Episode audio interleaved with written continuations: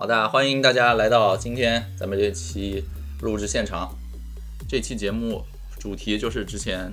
给大家提前预告的，就是我不是开发了一个独立开发的一个工具嘛，一个 Web 三领域的一个小工具吧，算是信息工具，名字叫 Web 三 Q。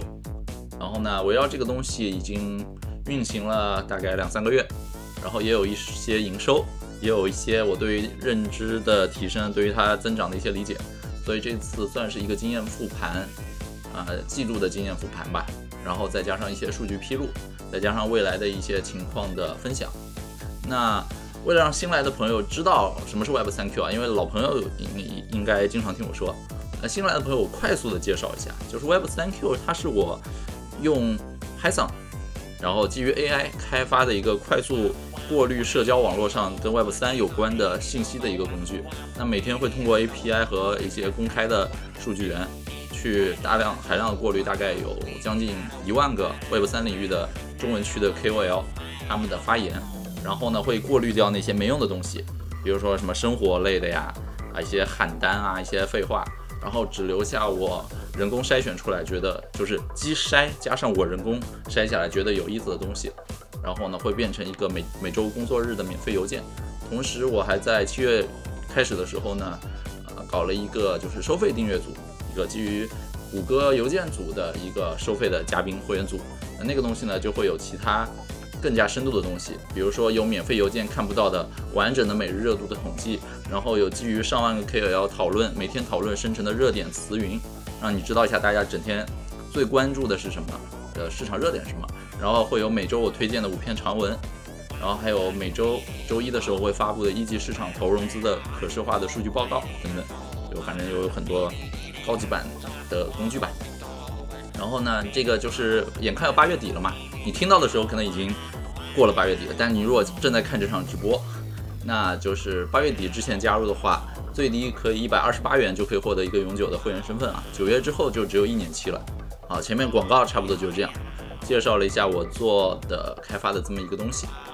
那大家知道什么是 Web 三 Q 以后呢？今天这次分享想围绕 Web 三 Q 讲一堆东西，但是我提前看了一下，呃，人群就是这次听分享的人群有一些泛啊，就是既有比如说最近半年之内通过播客和油管新认识我的朋友，也有一直以来老粉，就从可能增长黑客那本书开始，再到后续吧，就是。从我然后最近我又重新开始输出内容的时候，一直紧密 follow 的一些老粉，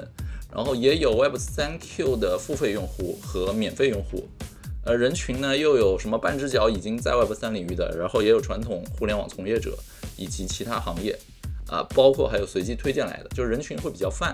所以我想了一下这期分享怎么去组织，怎么去定位啊，大致思路是这样，就是我会讲一些。呃，适用于投资、职场、生活、学习等等，反正就是呃这些领域的通用的道理。然后呢，会拿我在 Web 三 Q 开发当中的一些真实的案例作为一个主观视角的第一手的解读，去呃结合很多个人经验体会吧，去讲一讲这些哎有可能是道理，有可能是反常识的一些东西。然后我还会结合其他我想到的一些例子来作为补充。那整个分享我是希望尽量减少专业术语，然后多去说人话。时间的话，按照以往的经验，差不多一个多小时吧，一个小时左右。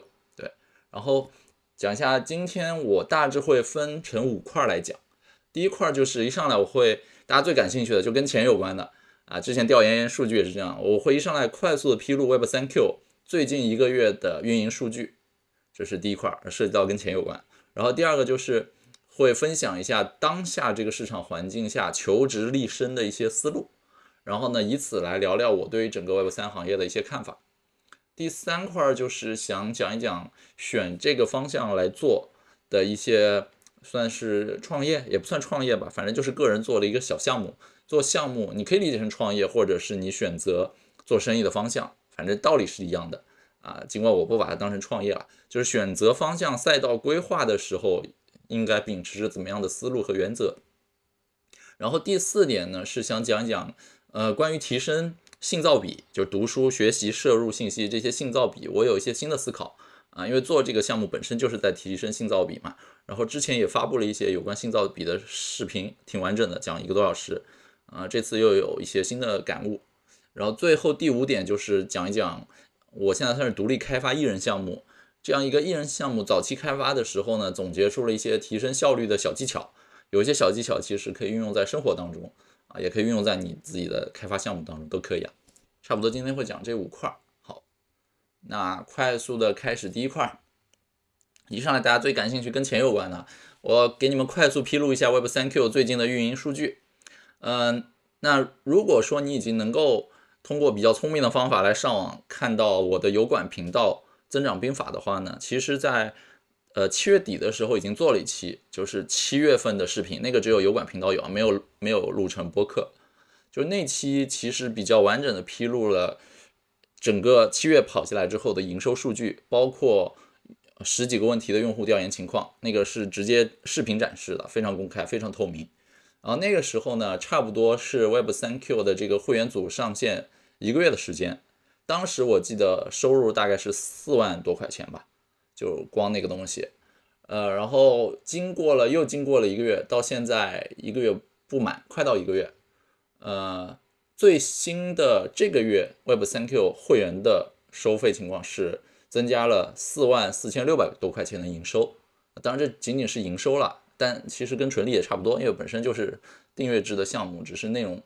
然后这当中我大概。搞出了五千多块钱去购买一些行业报告啊，一些优质的内部的资源信息来回馈客户，呃，不是客户了，就回馈群组的会员。对，啊，我看有人是看完那期、听完那期加入的，是吧？对，就是咱尽量公开透明，公呃这个给大家展示一下加入之后什么样子。对，然后顺便提醒一下，就是还没有看到。呃，邀请邮件就是你加入还没看到邀请邮件的，麻烦检查一下那个垃圾箱，那个 spam 的邮箱里面，有可能被误判了。如果还是没有的话，你可以直接给我呃邮件回复，然后我帮你更换邀请邮箱也是可以的。对，这个就是一呃营收数据。然后接下来我们看一看已经付费加入我这个会员群组的朋友他们的一些统计分布情况啊，行业分布。那已经加入的这些朋友差不多是呃六百多位朋友吧。他们的分布情况，百分之四十六点六一是来自互联网，这是截至八月底的数据啊。然后百分之二十点九二已经在 Web 三，暂时无业在看机会的有百分之八点三七。好，然后看一下岗位分布，百分之二十四点七七的人是做产品的，百分之十五点三五的是做技术研发的，百分之十四点三是做运营和增长的。百分之十点三五是创始人、CEO、董事长、合伙人这种级别的，然后有百分之六点九八左右是呃营销、市场、品牌、公关类似这样的行业。我我就说几个大头，后面还有很长尾的我就不说了。然后我们再看一下这些朋友对于 Web 三了解的程度，百分之三十四点二的朋友是新进入局，略有斩获。最近应该不是略有斩获吧？不亏钱就不错。百分之二十五点八三的朋友是浮光掠影，稍微看看。百分之二十一点三六的朋友呢是完全萌新才开始学，然后剩下的一些熟手加 OG 一些老老手呢就不到百分之二十，对，然后下一个要看的是 all in 的程度，有多少人 all in 了这个领域，百分之五十点三六的朋友是一边看别的领域的机会，一边对 Web 三保持关注，呃，百分之二十五点八三的朋友已经 all in 了。百分之二十二点五一的朋友不但 all in 了，还 build，就是还开始参与建建设，比如说写代码呀，比如说做信息整理啊，比如说做一些内容的输出啊，或者行业讨论之类的。然后这些朋友是怎么知道 Web 三 Q 的呢？百分之二十四点一是通过推特，百分之二十点零六是通过极客，百分之十四点二三是通过我的播客，百分之八点六是通过我的公众号增长黑客范冰。然后还有百百分之八点一七是油管油管频道，呃，接下来还还有两组数据，快速看一下，一组是最感兴趣的板块，这个分布的比较平均，有百分之十八点二一的朋友最关注的是 NFT，就是数字藏品，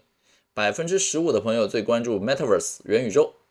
百分之十四点八一呢是比较关注基础设施层的，比如说 Layer One 就是一层的这些什么公链之类的。和钱包，然后百分之十三点六七比较关注分布式金融啊，这个就不展开说了吧，反正比较专业。最后一个要披露的数据是最感兴趣的话题角度，那大家最感兴趣的第一名是占到百分之十二点八六的道和社群的活动。道就是那个 DAO 嘛，就是分布式的什么自治组织 （decentralized association） 什么什么什么。哎，啊不是不是不是 association，记错了。呃，分布式自治，自治是什么来着？完了，反正反正就是自治。然后百分之十二点四七是投资策略行动建议，百分之十二点二八是链上数据。对，差不多就是这样一个数据。那这个就是想跟大家快速披露的 Web 三 Q 目前的一些运营数据吧。这个是特指 Web 三 Q 那个付费加入群组的朋友目前的统计数据。好，那大家对对一些运营情况，对于这个东西能赚多少钱，反正大概也有点启发了吧。总之就是每个月四万多块钱，这个就就相当于是零花钱吧。咱也不靠这个东西来营营生，呃，核心就是在你需要多拓展几个被动收入渠道。就是当你营收比较单一的时候，比如说你只靠工资，那就比较死嘛，就抗风险能力比较差。但你如果同时有几个渠道，甚至有几个被动渠道，比如说你有写作的版税啊，你有什么公众号发广告的费用啊，你有这种自己开发一个小工具，线上能够自动收钱的工具，你有几项投资。你有一些什么其他的顾问的收入，零零总总加起来，你就抗风险能力比较强嘛。所以，总之就是以我自己作为一个例子来实践一下多渠道分布的这些啊营收情况。就是咱们本身是没有不像什么那种大厂，呃什么什么财务自由，然后就不用去考虑收入的，还没到那个级别。但起码就是有了这些多一点来源之后呢，每个月不需要为营生太发愁啊，这个就是一个目前的情况吧。好，然后下一个问题就是做 Web 三 Q 这个项目带来了一些启发。那我想上来先聊一聊，就是分享一下我对于当下求职啊、立身啊、找方向、找赛道的一些思路吧，以及我为什么关注 Web 三行业，对它有什么看法、有什么理解。嗯，一上来就是，因为我最近不管是刚才那个统计数据，大家看到有有人在找方向嘛，就是挺迷茫的；有人就是暂时可能还没有特别好的公司，或者我周围身边朋友实际感受到的，就是越来越多人正在考虑说要不要解雇老板，要不要换公司，或者老板也在想我要不要先解散目前的这个公司，换一个别的方向，就是都是在谋求。新的职业啊、赛道啊这些岗位的生存之道嘛。那我最近看了那个李诞的《李诞脱口秀工作手册》，读完了之后，有一句话其实可以作为启发，就是你想想你需不需要归于一个公司组织？他是这样说的，就是根据诺贝尔经济学奖得主科斯的著名理论，公司会产生的原因就是人们自己直接与市场交易的成本太高了，那公司会给大家省点劲。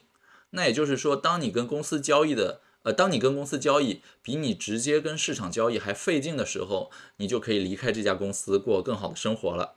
有了交易成本这个概念之后呢，大家就可以想一想，你平时工作中感到的费劲，多少是因为公司弱智带来的，又有多少是因为市场本身的残酷带来的？不在这家公司的话，那份残酷，比如说无理无理的客户挑挑剔啊，或者观众强势的平台啊这些。难道就不在了吗？那有多少费劲是可以通过内部努力来解决的？又有多少是你只能够去面对的？对，就李诞这句话，你简单的说就是，公司是一个你的杠杆或者你的外力，你借助公司来跟外界做交换的交易的成本，如果能够大幅降低的话，你就最好在公司里。相反，如果你更强势，你一个人单干，你个人能力很强。那你想摆脱公司的话，其实就相对来说更容易一些了。那像像我昨天也是在那个上海城区里面市中心跟朋友吃饭，我们在聊嘛，就是当下这个市场环境，我那个朋友在想说，要不要换一个工作？他以前是也算半只脚在做投资嘛，但是市场行情摆在那儿，所以在想要不要考虑做做厨艺，要不要去学一门手艺，做做菜什么之类的。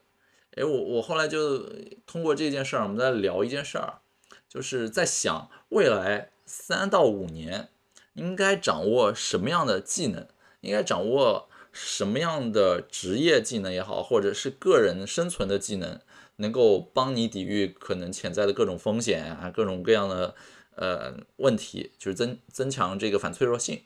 我后来想了想，我前两天还发极客，就是我我觉得可能需要三类技能，这三类技能的分布比例你可以自己调配，甚至这三类里有某两类，甚至三类如果能够是同一个技能，那是最好的。但是我暂时没有想到能三合一的技能啊，是哪三类技能呢？我觉得第一个就是你必须必备一门可以帮助你在元宇宙内谋生的技能。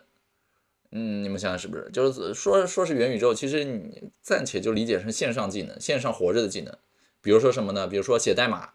做设计、写文章啊，你做剪辑、做哪怕 AI 的数据标注这些，就这些是你只要有个电脑、有个网，你就可以自己在家里远程工作的事情。那有了这样的。一一门技能之后呢，就很多时候，比如说像各种各样问题啊，就比如说静态隔离，对吧？就是众所周知的原因，静态隔离的原因啊，包括好像全球这个气候越来越热，如果你的职业是那种要在外面跑单的，比如说你做房地产销售，整天要跑啊，甚至送外卖这种，之前不是说吗？未来十年只会越来越热，就是这种不能够在元宇宙里面谋生的。技能，你你如果缺乏的话，你很可能会越来越难混。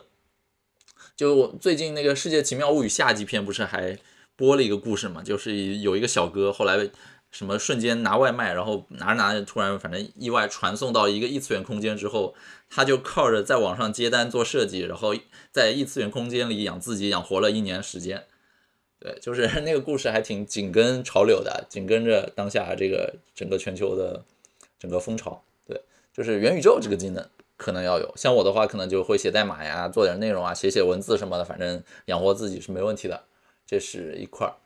然后还需要什么样的技能呢？我后来想了一类，叫做你需要在极端环境里的生存狂技能。生存狂是什么？你去网上搜生存狂，能找到很多很多人。就比如说自己搭了个地堡，在里面有很多的砍砍柴啊，什么什么装备，就是在。有点末世论啊，就是你看过末世的科幻作品的话，在在末世作品里，这些人是最能够活下来的。那我自己总结有哪些生存黄金呢？比如说杀鸡宰牛、撒网打鱼啊，施肥铲粪、耕种庄稼，或者你可以在野外构筑一个堡垒或者搭建一个帐篷啊，什么之类的。这种就是看起来很玄幻，看起来好像没什么关联，但其实你想想吧，这个整个世界越来 越乱的感觉。啊，也不知道为会有怎么样。那从杠铃策略的角度，就是小概率发生的一些事件，如果你提前准备好，那一旦它真的发生的话，你可能就是能活得最好的那一类人。就美国有个硬科幻小说作家叫海因莱因，他之前说，呃就是写过一一段话，叫一个人应该能够更换尿布、策划战争、杀一头猪、开船掌舵、设计建筑、写十四行诗、会计结算、粉刷砌墙。治疗脱臼、安慰临终的人、执行命令、发布命令、携手合作、独立行动、解数学方程、分析问题、施肥产粪、电脑编程、做可口的饭菜、高效的战斗、勇敢的死去。然后他最后总结说：“只有昆虫才专业化。”就是这句话稍微有点长，但核心就是你应该跳出你的身份的包袱，就是跳出可能以往职场上你在某一个领域，比如说。我看很多人写自我介绍，就是什么大厂高批啊，或者长清北复交常青藤啊，就是未来可能越来越需要脱离这些你所在的位置带给你的这些标签，而实实在在的用你能够掌握的技能，能够幸存下来、能存活下来、能够让自己发展更好的技能来定义你是谁。而且这个东西就可能你掌握的越多啊，才才越能够帮你在这个世界。越来越立足，专业化呢，可能就是越越越大厂螺丝钉的那种专业化技能，可能就越不需要了嘛。对，这个是我我认为第二类你可能需要掌握叫极端的生存狂技能。然后第三类我觉得可能需要掌握的叫做给人能带来身心愉悦的表演性的技能啊，因为不管是参照我们的老邻居日本啊，还是参照整个全球发展的一些历史来看吧。就是当整个经济发展放缓的时候呢，这个人心惶惶的时候，一些给人带来信心、给人带来身心愉悦的一些产业会得到发展。比如说，你像日本九十年代之后开始的，呃，什么偶像产业啊、动漫产业啊、游戏产业啊，包括一些不入流的一些有番号的产业啊之类的，就是这些行业都得到了长足的发展。那其实你可以理解，他们就更像是表演性的技能，很方便展示。那类似在国内的话，就像抖音、快手上，就是会有很多啊，你看像以往戏曲演员或者武术家这些人转行，甚至一些厨厨师在做菜的过程也能够把它很好的进行一个展示，这些就是算是展示性的技能吧，就是有这些表演性的技能，能够给别人带来身心愉悦啊，然后你又可以远程工作，靠一个手机，靠一台电脑，你就可以。继续办公，而不需要在野外、在户外，可能能够给你抵御未来的一些风险，带来一些 buff 吧。对，所以总结一下，就是你最好掌握一门元宇宙内的谋生技能，最好最好能够开始学习极端环境下的一些生存技能，以及最好是有一些能够给别人带来身心愉悦的表演性技能。我觉得可能这个就是未来我个人会努力的方向吧。那。在选择大方向的时候，有一个小小点，就是我个人其实现在不太注重所谓的逼格，或者说这件事儿听起来有多好了。像以前的时候，大家都会觉得创业是一个很 sexy 的词，但其实创业本身好的好的创业其实就是做生意。你看现在大家越来越实在，都不说我创业了，就说我在做个生意什么的，就是不要被一个语义，不要被一个语言上的这个逼格来作为你权衡的标准。就像现在我看有很多很时兴的词儿嘛，比如说叫策展啊，newsletter 主理人什么的，就这种说法很多啊。有些人就在看这些行业，我要不要做一个什么 newsletter 来做一个策展人？其实我觉得这时候你稍微理智一点，就把这些词打回原形。比如说策展，我不叫策展，我就叫推荐几个链接。比如说 newsletter，我就叫给大家群发一下邮件。比如说主理人，我就叫我，我就是个写手，我就是个公众号写手，我就是一个邮件发件人。当你把这些词打回原形，不听起来不这么性感的时候，你还愿不愿意做这件事儿？你是否还乐此不疲？你是否还觉得他能够拿得上台面？你愿意把自己的名字跟他绑定？如果这个时候你还愿意做的话，那你就可以开始试着做一做。如果你心里有疙瘩，因为改了个词儿，你心里就有疙瘩了，那我觉得还是算了。对。然后呢，讲了一下我个人大方向的一些判断，直见人，对，讲了一些大方向判断之后呢，再讲讲为什么看 Web 三这个行业吧。主要也是因为过去两三年，在这个一级市场投融资行业，你你发现就是出出现过的一些比较炙手可热的行业啊，很多机构争相追捧的行业或者赛道呢，就那几个啊，核心可能就三个，一个就是硬科技。一个就是新消费或者线下消费，第三个就是 Web 三。那硬科技的话呢，什么半导体啊、新能源啊、无人机啊这种东西就不是，反正不是我能搞的，我不了解这个行业。我入行就是呃移动互联网、互联网啊 Web 二开始入行，所以一直在消费类产品。我连 To B 做的都比较少，To B 的话只是后面开始做咨询，跟很多行业深度走近的时候才算 To B。其实我本身可能自我界定还是做 to C 做的多，那你说这些硬科技，然后要跟什么各种奇怪的化学元素的名字打交道的那些行业，我是完全不了解的，所以这块我肯定是做不来的。我知道我我的能力范围不包括这些。然后像线下消费，线下消费，我想很多人都会有开家店，什么开个咖啡馆啊什么的想法吧。那线下消费一般能想到就是什么奶茶店啊、咖啡馆。小酒馆、剧本杀，甚至像我这种喜欢玩卡牌，能想到开一家卡牌店卖卖游戏王卡什么的。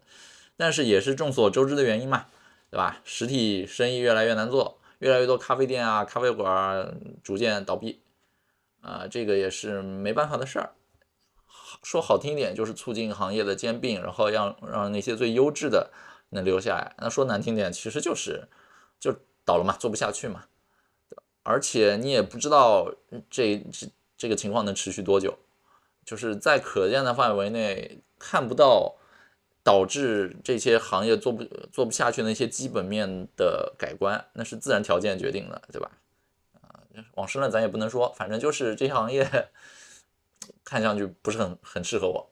所以线下消费这种就是就不做了。那看来看去的话呢，还有什么呢？可能 Web 三还比较适合啊。Web 三包括但不限于元宇宙了。为什么我觉得我我感兴趣？一个就是它 To C 嘛，本身就适合远程在家办公，可以应对世界的不确定性。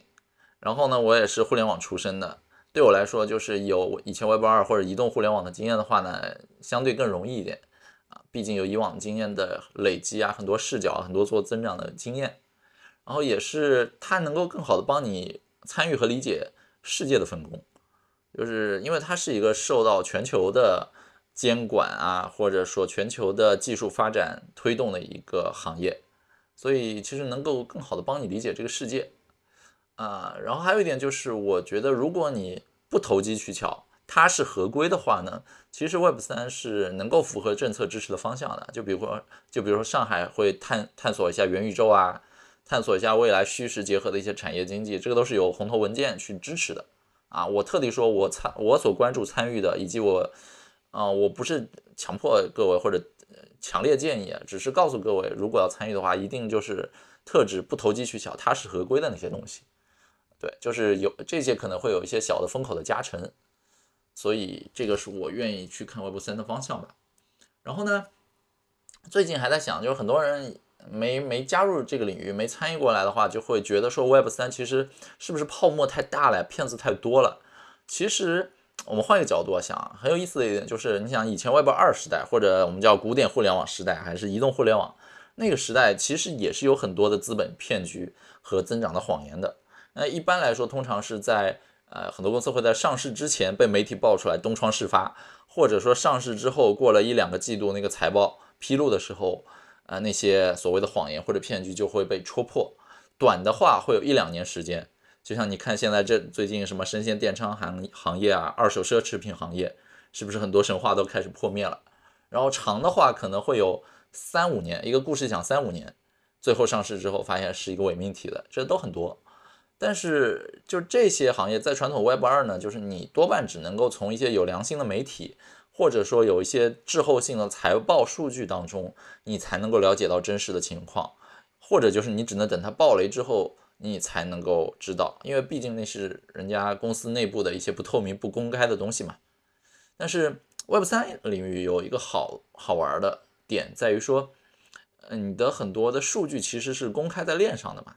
它它这个这这个技术。本身不同于以往，就是数据公开在链上，所有人看到是一样的。然后很多合约代码是透明可见的，所以你其实直接会看的话，你去以太坊浏览器上，你去链上能够看到很多呃相对来说吧比较保密，也不也不算保密了，就是比较敏感的数据。那些数据在 Web 二一定是私密的数据，但是在 Web 三都能够被看到，所以。那些你觉得很幼稚的营销啊，一些无效的激励啊，或者各种各样的合约漏洞，一般来说，在上线三五天之内都能够有被千万双眼睛盯上，都能够得到很多的数据反馈，然后在众目睽睽之下快速的判定这个项目的质量是否过硬啊，就像什么 X two Y two 之类的项目，早期都是这样。那对于我做产品经理出身，包括后来转增长黑客来说。我们本身要做的事儿就是要看大量的行业案例嘛。那像我们这样的人来说呢，就是对于你研究商业战略啊、增长的计谋啊、啊一些营销的玩法，如果对于这些来说，相当于就是 Web 三是一个相对于 Web 二是一个十倍速闪电光光速更新的一个案例库，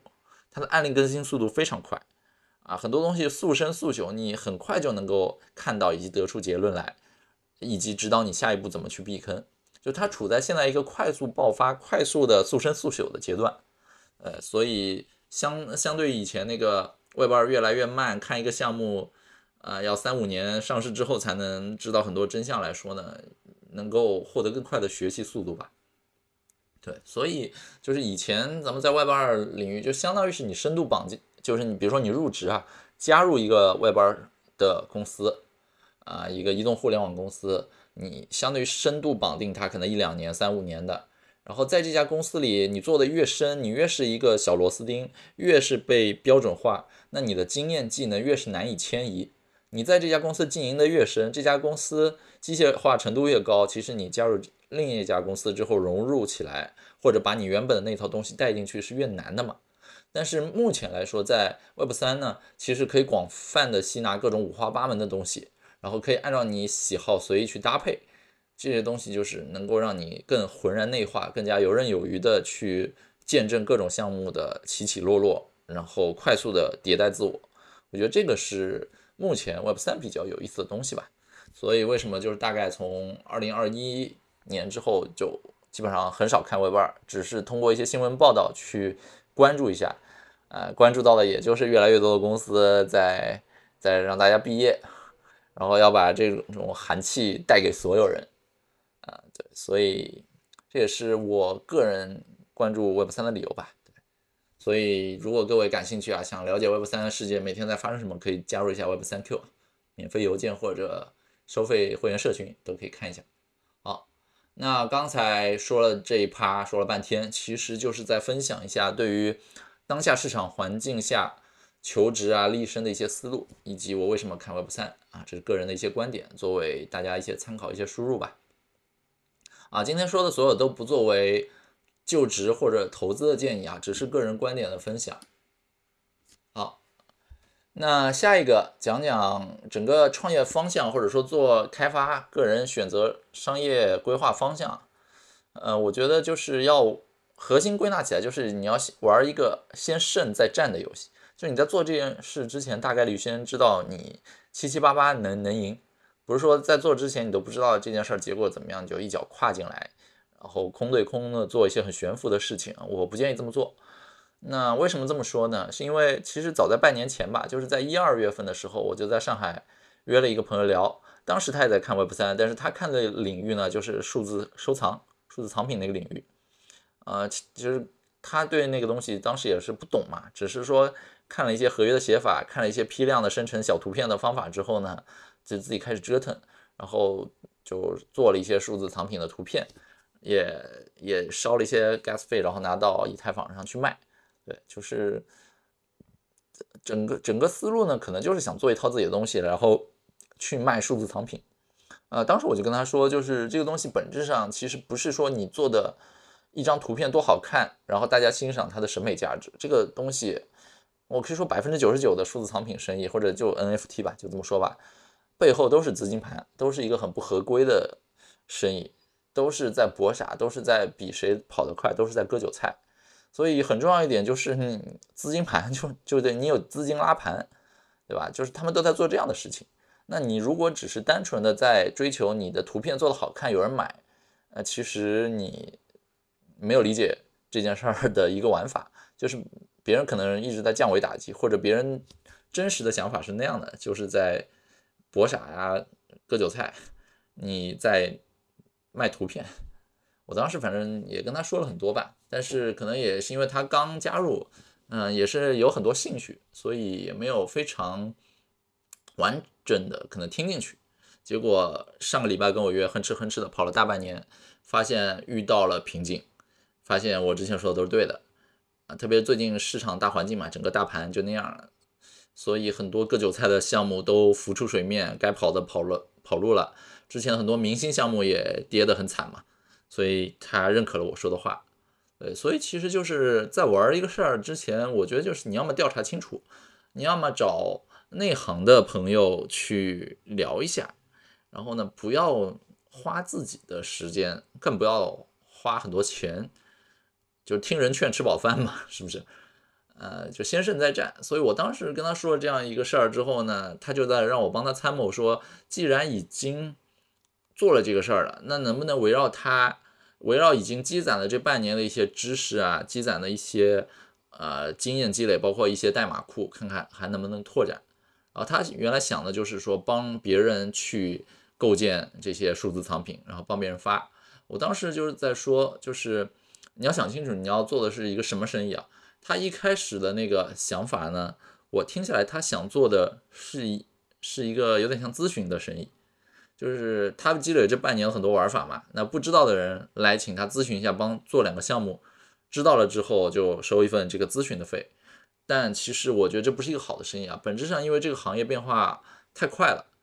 你其实做咨询生意就是在透支自己嘛，就是在不断的卖认知。那我之前几期节目播客之前有一期就是呃那个把自己当成产品，但是怎么达到产品线的那期节目播客或者视频说的很清楚，就不要卖认知，不要做这种单方面消耗自己的咨询生意。所以我跟他说，就是你如果还想延续这个赛道的话，你有没有可能也变成一个产品线或者是一个加工厂的生意？就是相相当于什么呢？相当于就是消费品嘛，消费品一波一波的不不停的有什么消费品品牌涌现出来，然后做个半年一年就倒闭，本质上就是贴牌生意。因为中国的消费品供应链是很成熟发达的。在什么福建啊、深圳啊、广东啊，有很多的这种呃消费品供应链，包括很多预制菜。那那些新所谓的新消费品牌，很多就是前台贴个牌，然后做营销做得好。那那些做营销做得好的呢，因为营销成本越来越贵，越来越卷，做不下去。但背后那些卖预制菜的、卖那些贴牌之前的那些白标产品的，反而活得很好。那我就在跟他说，你你你有没有可能把你的那个数字藏品的生意变成一个白标的生意？就是别人项目方来跟你说想做一个什么方向，给你一些思路，然后你不告诉他们怎么做，你只是在批量的生成提供给他们，然后你这样在整整个跟项目合作当中去不断的优化你整个产品线，不断优化你这整套代码库，到最后就变成一个能够给项目方快速定制的一个生意啊，项目方只要在前台贴牌，然后他负责搞营销就行了，对，就是。整个思路还是往那个预制菜的思路去跑，可能就比做咨询这个方向好很多。对，这个就是，呃，当然我不是说我的思路是最好的，但起码比他原来会稍微优化一点嘛。那讲到这里呢，就是也要讲讲 Web 三 Q 这个这个事儿，这个生意其实它也不是一蹴而就的。啊，对，一枝涛说的挺好的，卖可乐而不是卖配方，就跟我之前。做那个怎么打造产品线那期节目的思路是一样的，你配方、你的生产机器、你的黑盒永远自己留着，但是你生成的可订阅的单期内容啊，呃，然后可乐啊什么的，你可以卖出去，对，让别人贴牌都可以。哦，那刚刚讲的这些，再聊一聊 Web 三 Q 吧，呃。就是之前有一期节目，就是信造比那期有讲过 Web 三 Q 这项目怎么来的。早期是因为我自己读书写了一套读书 AI 来帮我过滤掉我不想看的内容，只帮我摘出精华高亮。后来呢，基于这个东西想到说能不能跟 Web 三领域结合，变成是一个每天过滤社交网络上呃精华信息的一个工具。当时那期节目只只是提了一下这个东西啊，但是其实不是这么一蹴而就的。不是说我哎突然就灵感爆发，马上就想到，然后马上做一个东西，方向好像验证了一下就就可以就有商业收入什么，真的不是这样的。中间其实也经历过各种各样的一些小小范围的测试的啊，我就给你们讲一讲这当中还做过哪些失败的事情啊。就是当中有一个很波折的小规模的失败的商业验证，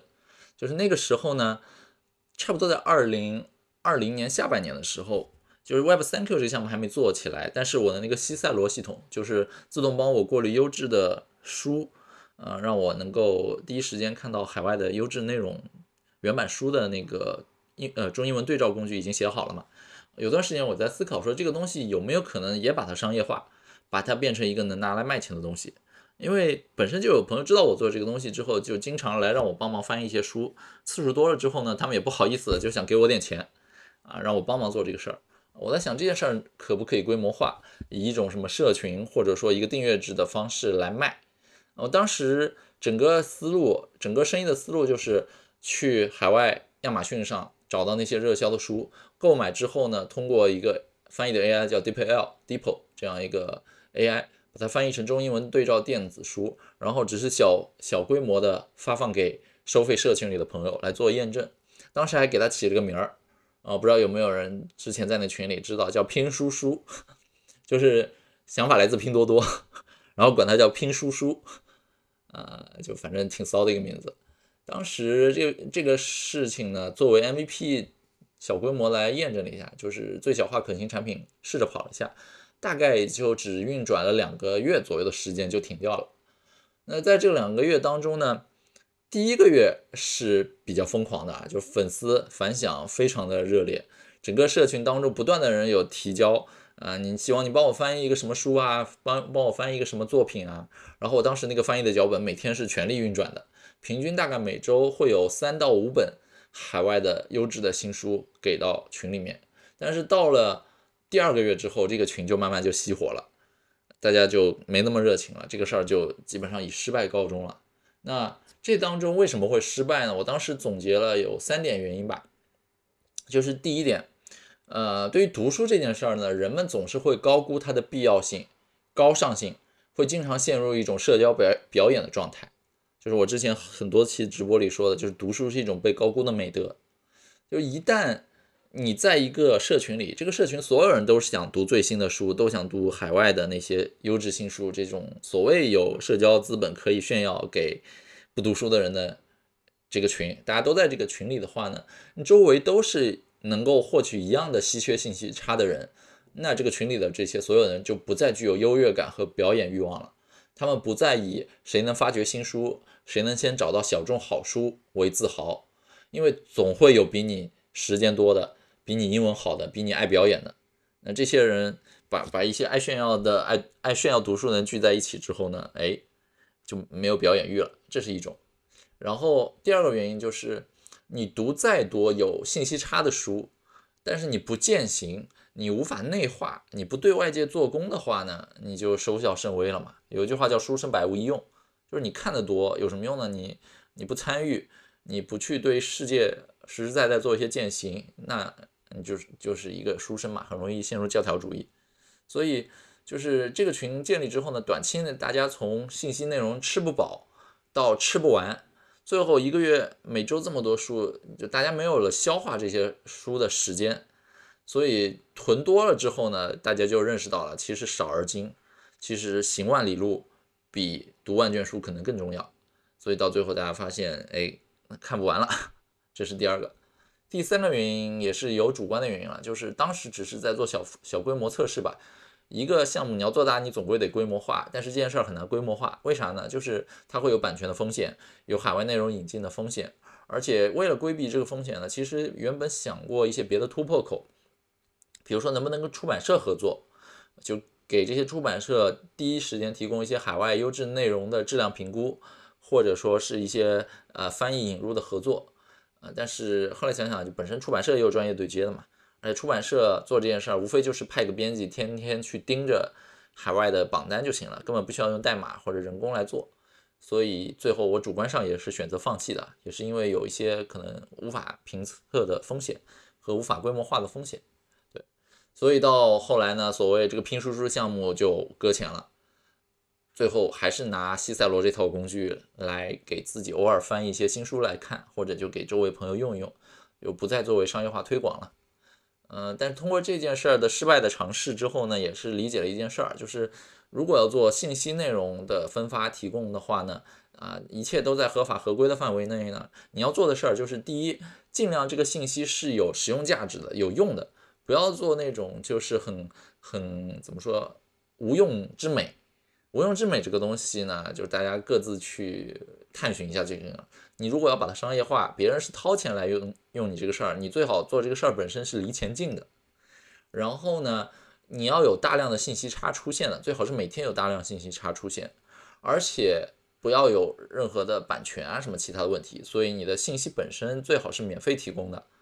基于上述这些思路之后呢，又加入一些读者统计反馈和那个 Web3Q 的。呃，一些用户行为数据的统计吧，所以我们发现，就是可能做 Web 三 Q 这个方向还是挺好的。啊，包括本身 Web 三 Q 嘛，刚刚也说了，就是统计数据发现，Web Web 二的 PM 和运营、产品经理和运营也是很多的。它其实验证了一个我在今年三月三十一号，也就是静态隔离期间，在家写代码期间。我当时有一个假设，其实被验证出来。那个假设，如果你关注了我极客的话，三月三十一号我发了一句话，叫做“号角、武器和战船应该卖给五月花号上的亡命徒，而不是偏安一隅的美洲土著”。当时这句话发的比较隐晦啊，很多人其实也不太了解什么意思。今天终于可以讲一讲了嘛。就是大家都知道那个美五五月花号嘛，就是当时很多欧洲的一些犯人，或者说一些亡命之徒啊，或者说不知道下一步怎么去谋生的人，坐着五月花号，然后就找到了美洲，在美洲上就是做了一些，反正干干掉了当地很多土著人，建立了一个新的世界。所以 Web 三 Q 这个东西到底是给谁的？我一开始其实自己也挺挺迷茫的吧。就是是是应该给已经加入 Web 三世界的吗？那我发现做了一段时间之后不太适合，因为这些朋友本身如果已经经经营在这个圈子里，都有自己独特的信息渠道，以及有自己独特的这个关注的领域吧。比如说有些人就喜欢看数字藏品，有些人就喜欢看炼油游戏，有些人可能就是对于这种分布式金融啊什么这种很感兴趣，所以他们玩的也比较深。背后的水也比较深，然后我在想，就是我做 Web 三 Q 这个项目，特别是 Light 这个项目，算是一种信息传递，我可能不能做的太深，应该是帮助那些 Web 二的遗孤，或者说古典互联网、传统互联网、移动互联网这些正在逐渐被毕业的朋友，找到一片新的大陆，找到一个新的适合的环境，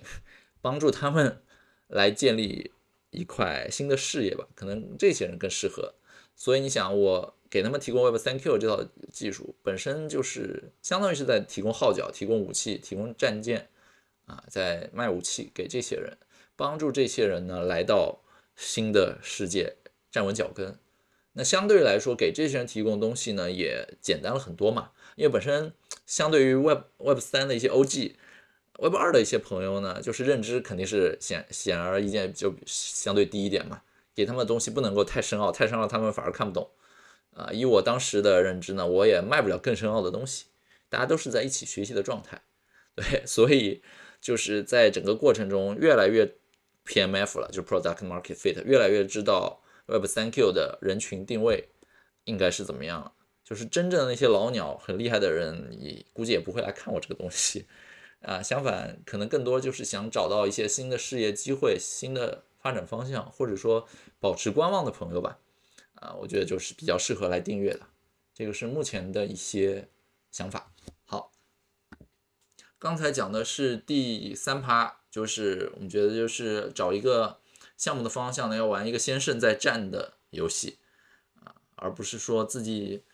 呃蒙着 像无头苍蝇一样。就直接就一头扎进去，然后浪费很多时间。好，然后下面就是第四趴。第四趴想分享的就是关于呃这个提升信噪比啊，提升信息摄入能力的一些新的思考。那提升信噪比这个呢，之前也是专门做过一期 Web 三信噪比的那期嘛。呃，播客的播放量比较一般，但是油管视频播放量还挺高的。哦，就据我所知，被转到了很多 Web 三项目的 Discord 的社群里，大家都在研究。呃，没看过的可以去看一下，就是那里面已经讲过的大多数，我今天不会再重复讲了。我那期真的花了很多时间准备，而且视频是带 slides，是带 PPT 的版本的。所以你如果真的很在乎如何入门 Web 三，如何去更高效的学习，我强烈推荐去看一下或者听一下那期。然后今天会讲一些新的思考啊，嗯，然后作为一个引子，就是上一期就是第十九期的播客的时候呢。嗯，就是不要让自己的大脑成为别人思维跑马场。那期里我们聊过 Web 三 Q 最近的一个训练思路的改变。简单的归纳就是，原本我希望通过 AI 训练来帮我自动的找到一些有短期套利机会的阿尔法的信息，但是现在整个方向已经改成了用机器过滤掉那些垃圾的信息之后，剩余的那些可能藏着宝藏的信息呢，通过我半人工。的方式，半人工半机械的方式，我手动挑选出来，来获取阿尔法信息。目前是这样一个思路。呃，当时介绍完这个思路之后呢，后来我看了一个词儿，其实可以概括这个思路，叫鲜艳低质。鲜艳就是那个鲜艳信息，或者说鲜艳知识、鲜艳经验的那个鲜艳啊。鲜艳低质，低质就是低质量的低质啊。什么叫鲜艳低质呢？我在产品层思路里看到，就是你去判定低质量的东西，其实。比去判定优质的东西啊容易更多，容易很多。因为判定优质的东西，它是掺杂了平台调性和运营意志，所以它时常会被挑战。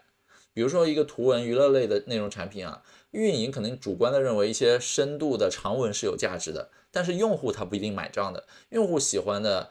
那些东西，通过互动率啊各种数据会发现，可能用户更喜欢的实实在在是一些玩梗的呀或者吐槽的内容。但是内容平台它为了强调内容调性呢，它可能就不太会分发这些吐槽的内容。那长期看起来就是用户的需求、用户真实需求和平台的思路是不匹配的，长期就不利于平台的生态健康嘛。所以这个就是呃去分发平台认为的优质内容可能导致的问题。那就是由此得到启发，就是平台尽量的还是自然的发展，不要去规训，不要去教育用户什么是好内容。呃，最近有一个实在的案例就是。某一个明星创业者做的一个阅读产品叫轻什么吧，就我咱也不点名了，咱也不是为了 diss 他，就是还是有一定逼格、有一定品质的一个阅读服务啊。它当中有一个 feature 叫做先锋读者，其实就请了挺多的行业 KOL，很多大佬来标注那些大佬喜欢看什么内内容，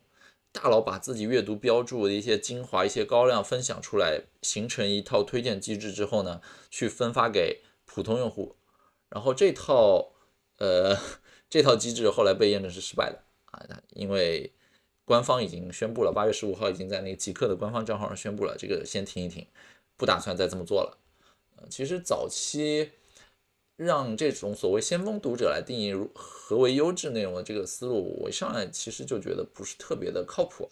为什么呢？咱回归到 Web 三 Q 我做的过程当中的理解，你会发现，就是首先你怎么定义？何为优质？何为低质？呃，低质的话呢，就是咱们说的直白点，就垃圾。垃圾这个东西，什么算垃圾？它是一个高度的主观的东西。当然，这个主观当中又透着客观。怎么说呢？我最近读到一个叫张杰颖，他是港中文的一个博士生吧，好像也是什么社会学家还是人类学家，写过跟垃圾艺术有关的书。他书中提到说，垃圾是一个开放的概念。然后书里说啊。物的价值对于不同的主体来说是不同的。什么是废弃物？不仅仅因为社会阶层而异，还因人而异。从生态的角度来看，甚至因物种而异。对垃圾的界定同样构成了对自我的界定。垃圾是一个划定边界的符号，它界定了什么属于我，什么是我的一部分，什么必须离开我。其实他这句话说的挺好的，就是垃圾这个东西呢，既有。社会上或者客观绝大多数人，呃，共识的一部分，比如说你能想到这个吃吃完的香蕉果皮可能就是垃圾，啊，就但很多时候又有很个人的成分，比如说有一个什么空投的信息啊，我我不是不是玩游戏的空投，是这个 Web 三的空投信息，可能很多人就是想去看那哪边有很多空投的东西，每天能够赚个仨瓜俩枣的，但是空投信息在我这就是垃圾。我觉得它太短期了，然后花时间看这些东西收益太低了，对，所以就是垃圾这个东西怎么去界定呢？所有人的如标准如果是不一样的话，那当你在做一个内容产品的时候，你就很难去对于别人做一些指导啊，你无法定义垃圾，你也无法定义什么是好的嘛。那我最近实践过程中做对 Web 三 Q 做的整个优化迭代过程中呢，我最新的实验成果，或者说最新用来指导我 AI 训练分拣信息的一个原则，叫做没用的信息等于我不关注的领域的信息，加上我关注的领域当中的那些非增量的信息。啊，我再说一次，没用的信息等于我不关注的领域的信息，加上我关注的领域当中。那些对我来说非增量的信息，我举个例子，比如说像在 Web 三领域，什么是我不关注的领域呢？其实我不怎么看 FT，就是数字藏品这块儿，因为首先我我知道它大概率本质上是一个怎么样的游戏，然后对于做这个行业来说呢，就是我不认为我有比别人跑得更快、更新的呃内部的一些消息，那我大概率成为一颗韭菜，而且。它的成本啊，什么各方面，在我看来都不太值得去做那件事儿，呃，所以这个就是我不关注的领域。那什么是我关注的领域当中的非增量信息呢？我关注的领域就是在 Web 三当中，我很关注监管，我很关注全球监管对这件事儿，呃，是怎么样一个态度。比如说，有些国家监管就是越来越严的，有些国家是直接禁止的，有一些国家呢，就是处在一个比较暧昧的状态。就是这当中我会比较关注，因为监管嘛，显而易见就是，首先你能不能做这件事儿，是吧？你别把自己给做进去了，所以一定要很关注监管，很关注整个这个呃别人对他的这个一个界定啊范围。但是呢，什么是就监管是我关注的领域？但是什么是我关注领域当中的非增量信息呢？就是某个，比如说某个美洲或者非洲呃小国或者海岛上的某一个小国，会什么时候开始监管某某一种形态？这个事儿就是我，就对我来说是一个非增量信息啊，因为那个海岛跟我没什么关系啊，就是它也不会影响到全球市场或者一个大盘，很很难去影响。这种就是我关注领域当中的非增量信息，那是属于我需要把它剔除的。对，所以就联想到刚才说的那个轻什么什么的那个阅读产品的案例呢，呃，就是它为什么会呃失败？我觉得就是它对于所谓这个先锋读者，很可能就是他觉得 KOL 或者先锋读者推荐的信息就等于有用的信息，但是。KOL 推荐的信息当中，很可能充斥着我不关注的领域的信息，以及我关注的领域当中的非增量信息，也就是我前面界定的垃圾信息。所以，很可能就是那样那套东西玩出来就是没用的信息。这个是我对于呃目前 Web3Q 训练有价值信息的一个理解。那目前 Web3Q 是怎么做的呢？我现在是会给我训练的数据有几个不同的训练方法。这个就如果有同行有竞品在听，认真听这段啊，Web 三 Q 的一些操作方法跟你们聊聊，你们别踩坑了。就是首先有一类信息就是绝对黑名单的信息一定要干掉，就是那些绝对敏感的领域不能碰的领域直接干掉啊。这块我是有一个自动维护的库和识别的方法，啊，会人工加上自动每天去过滤。第二个叫做我我的 AI 会自动的对内容领域做分类。然后呢，通过 AI 来判断，给内容标注一个分类之后呢，我会去有意识的关注某一些中长期视角的分类。比如说，我更关注的是像链上数据，我更关注监管动态，我很关注大公司负面暴雷，这些都是在我看来有中长期视角的东西。那链上数据的话，其其实它就相当于是所有人都公认的透明的，用数据说话的东西。对吧？监管动态我刚才也说了，就是它可能对中长期以后整个行业的发展是会有影响的。而负面暴雷看起来它像是一个短期的负面的消息，但其实当一个行业处在快速变化的时候呢，一个负面一个暴雷也很可能对行业下一步的走向会有一些影响。比如说今天啊，哪哪几家公司又被盗了资金，是因为背后某一些合约的代码没写好，那日后可能就会。在代码审计上，会有专业的公司来弥补这块，或者说慢慢的填平这当中的一些认知鸿沟，变成一个非常标准化的行业共识，大家就不会再踩类似的坑。就这个砖石，这个基石会一步步被被垒高，这个行业的基底会越来越被夯实。所以负面暴雷我也很关注啊。那哪些是自动分类之后我基本不会看的领域呢？呃，也不太会推荐领域，像是空头奖励啊。价格什么二十四小时之内几几分钟之内短期波动或者未来短期预测，这个我是不太会看，也不太去推荐的啊。嗯，对，这个是第第二个 Web 三 Q 会做的。Web 三 Q 会做的第三个就是我现在会按照个人偏好再做一次训练。嗯，什么叫个人偏好呢？就是，呃，我会我。看一下我这样啊，我会过滤掉那些我不认识的人的日常生活，就比如说我关注很多 Web 三的 KOL 嘛，他们会聊很多跟 Web 三有关的东西，但是他们的一些日常生活跟 Web 三关系不大啊。就比如说最近都在大理参加聚会，喝了一杯什么马爹利，看起来是的确是 Web 三聚会，但是那是你个人生活啊，所以对于我来说没有太多信息增量，这是我个人的一些偏好，我就会把那些给过滤掉。我比较关注的是，更多是他们有思考的一些真知灼见啊，对，这是一类。然后第二个，我个人会过滤到的一些偏好分类呢，就是会有一些黑名单或者关键词，我会对它做降权。我个人比较不喜欢那些词，一旦出现，我就会判定它质量会比较差。就比如说像恭喜、免费、庆祝、瓜分、回馈、本质、骗子、笑死、福利，巴拉巴拉，我有一整串的这个降权词的库。一旦这个词出现之后，大概率它就是一条营销信息，一个喊单信息，或者是一个没什么没什么用的信息。这些词出现，就我我就不太偏好。然后呢，我会有维护一套，呃，就刚才说的那自动的一一个词语黑名单。有的时候我在看内容的时候，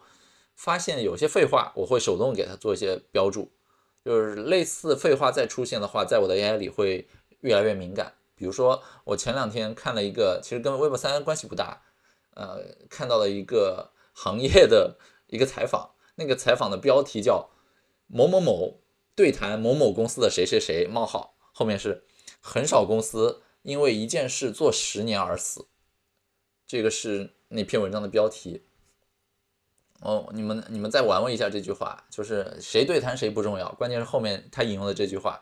肯定是对谈当中的一个金句嘛，一个发言。很少公司因为一件事做十年而死。我当时看了这个东西，我就觉得这是典型的废话中的废话。然后我在极客上还发了一个，就是很少人很少人。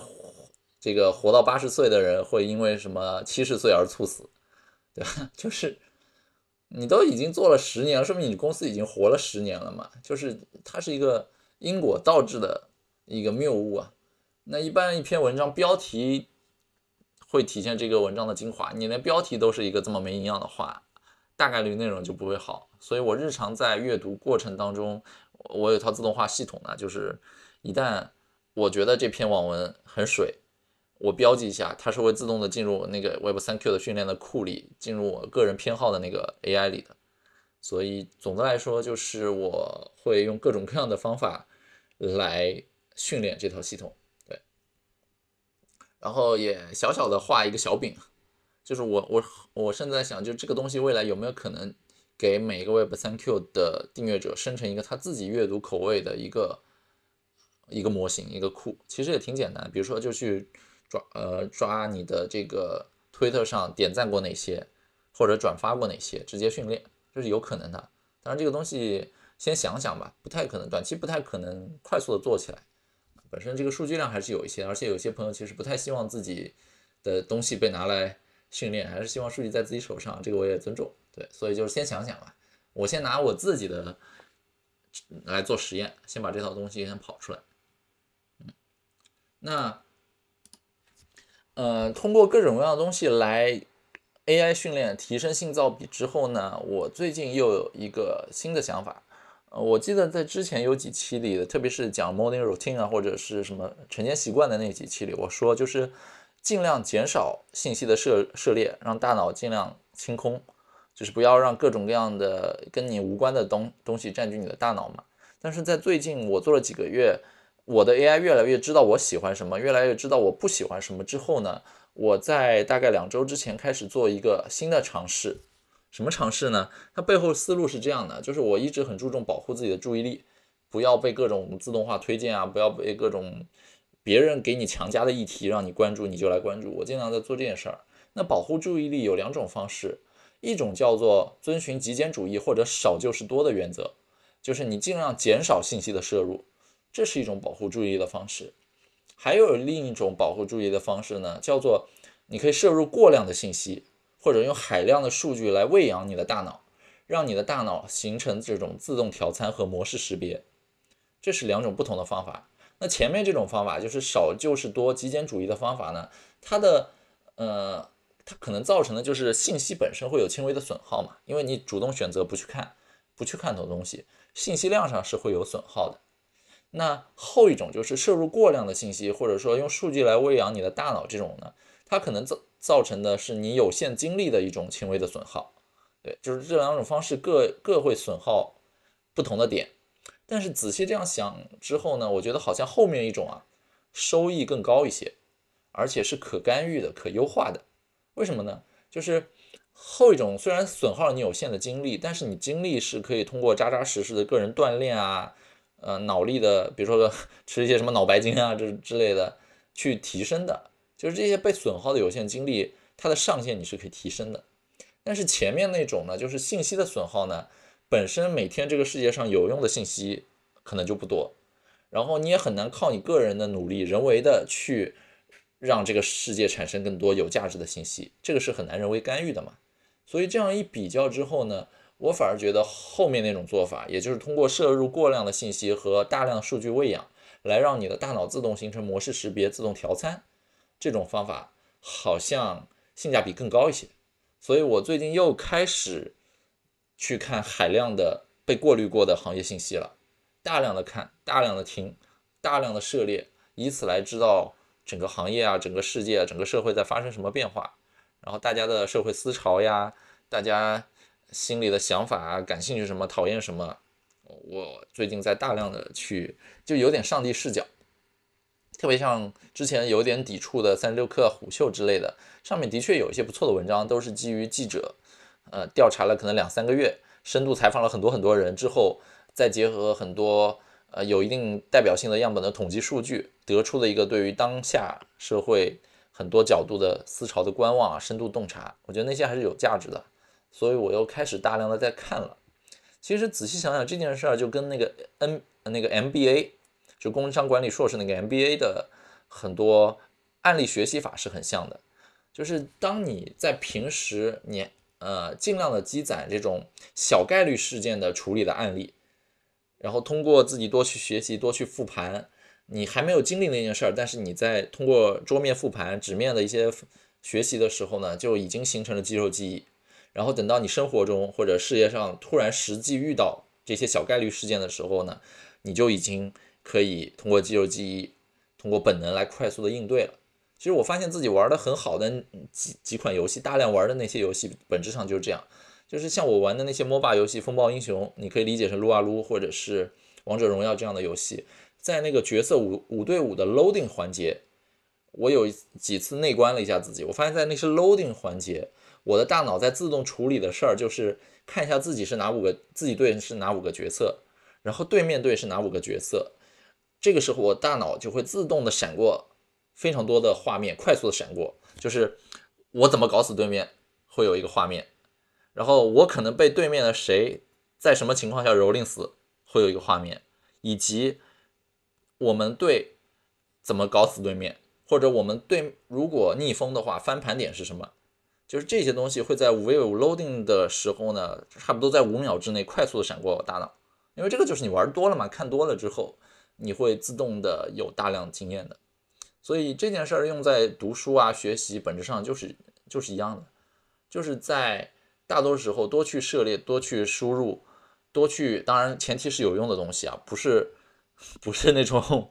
垃圾占据你的大脑，一定是跟你当下思考、跟你对这个社会的世界的好奇、跟你对于解决工作问题或者说谋生的问题有关的那些。尽量大量的去摄入一些有营养的东西，然后看得多，知道的多，多长长见识吧。对，所以总的来说呢，就是我觉得这是我最近对于信息摄入的一些新的小小的变化和思考吧。好，那这趴第四趴也讲了挺多了，也讲了半天。对，永昌查理归纳说，先把书读厚，再把书读薄。对，本质上也是这样。你想，先把书读厚，再把书读薄，本身也跟训练 AI 的那个模型很像。就先把书读厚，就是你给模型灌注很多大量的数据；把书读薄呢，就是基于这么多数据之后导出了一个模型，然后用这个模型去调用很多其他的工具来生成，本身是一样的。好，那进入今天要讲的最后一趴。最后一趴的话，我想分享的就是在做 Web3Q 这个项目当中啊，它是一个有点像一一个艺人项目。就是我独立开发的一个项目，呃，早期做这个项目的时候呢，有一些小小的技巧，有一些小小的效率提升的一些方法。那这些东西呢，不管是用在产品开发，还是用在你个人生活啊、工作当中，可能会有一些借鉴的点，就是 actionable 可以拿来用的东西啊。前面讲了很多理念方法，我的分享一般都会有一些实操落地的东西啊，不信你们懂的都懂啊，之前几期听过的都知道。啊，讲一下第一个我觉得可以分享的点。就是，呃，我现在是一个艺人项目，独立搞的项目嘛。当这是一个独立的项目的时候呢，就应该发挥它独立的优势。什么独立的优势呢？就是能丑的地方尽量做的丑一点，尽量不要去做，啊，效率优先，不去追求所谓的逼格或者美感，因为你丑嘛，都是自己看的，都是你自己后台。举个例子，像呃 Web3Q 早期很多数据标注，一般来说，如果是你是一个团队协作，我看有一些行业内在做类似方向的项目，肯定都得写个后台嘛，写一个网页，写个后端，啊不不是写个后端，写个前端，写个网页前端，在网页里面去勾勾圈圈。那我是怎么做的呢？我早期训练非常简单，今天可以披露了啊！一些竞品的朋友们，今天可以披露了，很简单，就是我有几个推特的号，然后有些号呢，在那个号下面给别人点赞，就是标注它是一个好的数据；有一些号在那下面点赞，就标志标记它是一个垃圾数据。然后呢，我用一个第三方的服务叫做 IFTTT，就是 IFTTT，就 If This Then That 嘛，用这样一个工具。来去连接我在不同号下面点赞或者呃点赞的内容，然后将点赞的内容生成一个啊一个数据源，就通过这样一个非常简单的方式呢，我就可以一边看节目一边刷刷刷，然后一边去标注数据，这是一个我早期用的方式啊，当然现在已经有更更高效更优化迭代了，所以这个就拿出来讲一下。然后第二个是什么呢？第二个就是有一些。分类嘛，就是点赞，它只只是分有和无、零和一的状态，很难去做不同的分类。那我现在 AI 训练会分很多类嘛，像数字藏品啊，像元宇宙啊什么，就大概有十几个分类嘛。怎么做分类？一开始也在想说，要不要做一个后台，或者哪怕写个命令行，用命令行自己手动敲来做。但是我又希望说，能够在沙发上一边看综艺节目，一边来实现它。你们知道最后的实现方法有多简单吗？就是每天产生这样一些数据之后，我会把它们直接复制粘贴到一张谷歌的在线表单上，然后在我这个谷歌的在线表单呢，前面有一列就是专门用来做分类的，就是它可以它可以选择某一列某一个格子里只只允许输入特定的内容嘛，比如说是数字藏品啊，还是什么什么乱七八糟的，你事先设定好，那只要我把这些数据粘到谷歌表单里之后呢？你就可以拿着自己的移动设备啊，就可以自己拿一个 pad，直接坐到沙发上，打开那个谷歌表单，一边刷一边在那一列里面勾选它应该隶属于哪哪个分类，就这么刷刷刷，刷完之后呢，直接把这个数据导出，它其实就是一个文本文档或者一个 CSV 的格式，直接就喂给我的 AI 了，就就非常非常简单，连连前端代码都没有写。就直接一个谷歌表表格解决，这个就是比较讨巧的方法。包括像 Web3Q，你们目前来看的话，我自己都没有写那个充值模块啊什么的，都是拿了一个表格服务叫麦克嘛，麦克 CIM 一个在线 CRM 系统生成一个表格，然后那个表格是可以直接去支付的，可以走微信啊或者是其他的一些支付渠道，同时还可以去做表格的逻辑。所以，就感兴趣的朋友，你们在支付环节，就是那个目前一二八永久八月底之前永久那个支付环节，你看到它就是一个麦克的表格。所以整体上来说，就是能丑的地方你就尽量丑一点，先不追求逼格或者好看，先追求这个东西 work，先追求它可用性、效率优先。在这个当中呢，去打磨你的整个产品的思路，去验证商业化的路径。如果东西一个东西很丑，别人都感兴趣，或者都愿意来为你付费，那大概率可能证明这个东西商业方向是对的。啊，你们定 Web3Q 的话，可能知道早期的版本是更丑的，早早期版本就是文字比较多，现在版本起码还有一些图片了，就是之前完全手工整理的，复制粘贴一些文本吧，一张图都没有的，现在能看到图片啊、视频什么之类的，所以就是这是一个快操猛的小技巧啊。第二个就是在外做 Web 三课过程中，还有什么跟效率有关的点呢？就是我重新思考了一下，什么是理想的工作一周啊？因为我现在不在职场里啊，我不不不不隶属于某家公司全职，相当于是一个独立开发。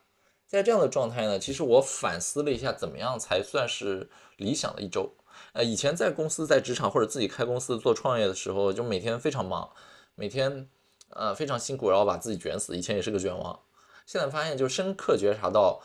快呃慢就是快，真的是最好的。以前以前那种经济什么双创的时候经济蓬勃、双创热炒的时候，那种技术热点可能就一年几个、几年一个。我当时也是双创大军的一员啊，就是懵懂的裹挟在这种叙事当中，可能当时创业一周五六天，就像冲锋，就像急行军，经常是低头走路，忘记抬头看天。那我现在推崇的理想的节奏是什么呢？给你们快速归纳一下，就是一天呃一周五天的工作日里。有两天是猛烈输出的，有一天专门用来读书看报摄摄入信息，一天最好是无所事事的，然后一天最好是故意给自己找麻烦的。什么意思呢？解释一下。首先，两天猛烈输出这个可以理解吧，就是很卷，自己卷自己，就是比如说做内容，做那种可以一鱼多吃的内容。什么叫一鱼多吃？去去看我之前听我之前几期嘛，就是可以又更新极客，又写小报童，又写 Flowmo。然后又可以录成播客视频，又可以发成什么文字稿啊，写公众号之类的，反正就是做一次分享，可以做很多很多事情。嗯，这是猛烈输出的一种。还有什么呢？像我写代码维护 Web 三 Q 这套系统，包括维护个人信息系统，然后还有几套其他领域的给客户提供服务的代码，To B 的、To C 的都有，就是自己也开发了几个工具嘛。那在这两天里，就是疯狂的写代码，输出内容。逼自己往外倒一些东西，这是那两天。然后有一天要读书看报，什么意思呢？就是读书方面，其实我已经在试图去努力遏制自己无休止的好奇心了。我尽量是将注意力聚焦到符合这种每年、每月，甚至是每周个人 OKR 的一些领域，然后呢，用这种批量的读同类书来增加自己某个领域的沉淀。那看报的话，其实现在呃。所谓的看报，更多的是指看杂志吧，就是以前有些纸质杂志，然后尽量去看这些纸质杂志的电子版了。像我在那个得到上订了第一第一财经，然后以前是有周刊，现在变成月刊嘛。然后我也有自己的 AI，包括 Web 三 Q，我自己就吃自己狗粮，每天输出的东西自己也去探寻一下，研究一下里面有什么好玩的东西。这是那天要读书看报的，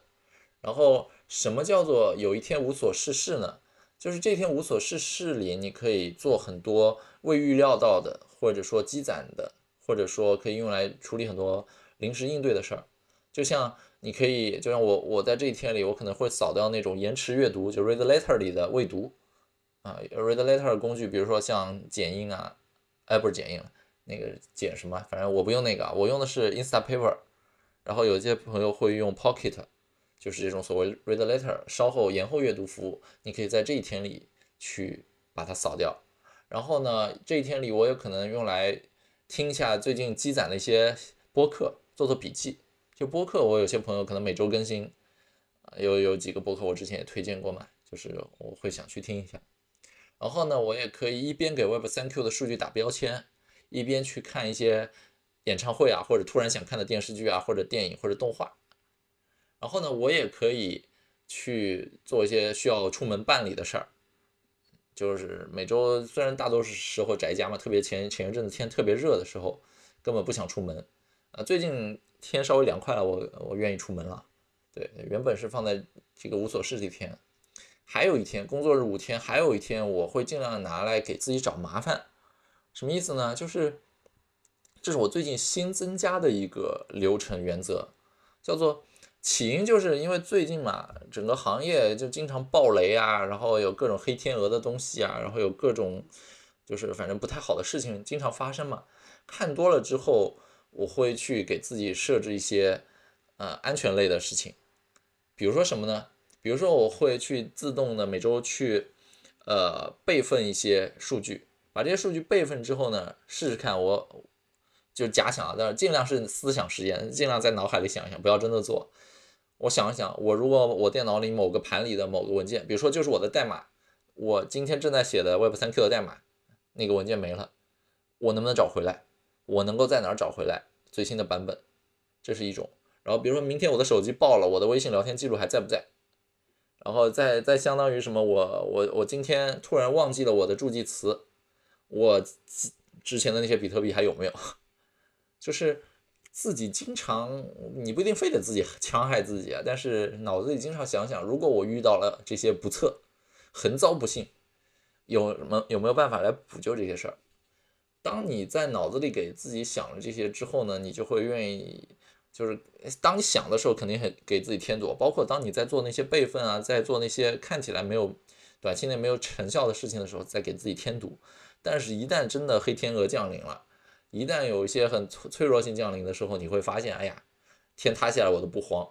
因为我之前就有很好的准备了。这个是很好，就是很多人。未雨叫未雨绸缪嘛，晴天修屋顶嘛，就是不要等到事情真的发生了然后再后悔，能预想到的就事先预想。包括我之前分享过的，我的助记词，每我我几个冷钱包的助记词，会定期直接人脑背一遍，就是有的助记词是十十八个词，有的是二十四个词，直接大脑背一遍，其实也不难，就是记忆宫殿编个故事，而且你定期背你就很熟了。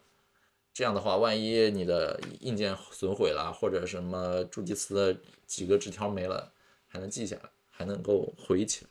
对，这个就是我开发 Web 三 Q 当中给自己想的，怎么样算是比较有效或者有效率的一周。然后最后讲一下，就 Web 三 Q 接下来可能要做的事儿，快速的讲一下。一个是大家投票出来第一名，就是英文对于英文世界的内容的 AI 过滤这件事儿，因为现在是纯中文世界嘛。然后英文世界这个事儿呢，已经在做，一直在做，数据持续在标注，只不过还没有开始正式的去把它放出来。那在持续标注的过程中呢，我我之前在想说，是不是要标注更多英文数据，效果呃准确性才更高？后来想了一个更讨巧的办法，我不是已经标注了非常非常多的中文数据了吗？其实把中文数据用比较高质量的翻译 AI 翻译成英文，然后就相当于我已经标注好了英文数据。这是一个最近突然想起来很讨巧的办法。如果有竞品或者说同行在做的话，这个思路给你们启发一下。就是你标注好了中文，你就有了标注好的英文；你标注好了英文，其实你就标注好了中文，非常讨巧，这是一点。当然，我敢说是因为我已经有海量的标注的中文数据了，有多少我先不披露。就是我的风格是我能说的，基本上就是对手已经赶不上的，或者已经被我 废弃掉的东西。啊，然后这是一个要做的。第二个要做的就是，也是投票里呼声比较高的，就是有很多要通过词语是否有意义来做判断。就是之前也是看了一些书、一些统计，发现尽量多去把实词、名词、副词判断为有意义的东西，然后把一些呃，我刚说错了，实词、名词、动词判定为有意义的东西。然后像副词啊、介词啊、语气词这些出现频率高的话，一般这个这段文章的信息量就不是很大，它的信息量就会降权。我会基于这些词性对内容再做一次筛选，这是目前在做的。还有一个在做呢，就是要对一些非标的或者一词多义做一些识别，包括就像 ETH，如果之前没加那个美金符号，以前是不统计的，未来会越来越多这种。大家随手写的东西，我会尽量给它做一些非标的矫正，变成标准化的东西，加入统计也好，或者是加入什么，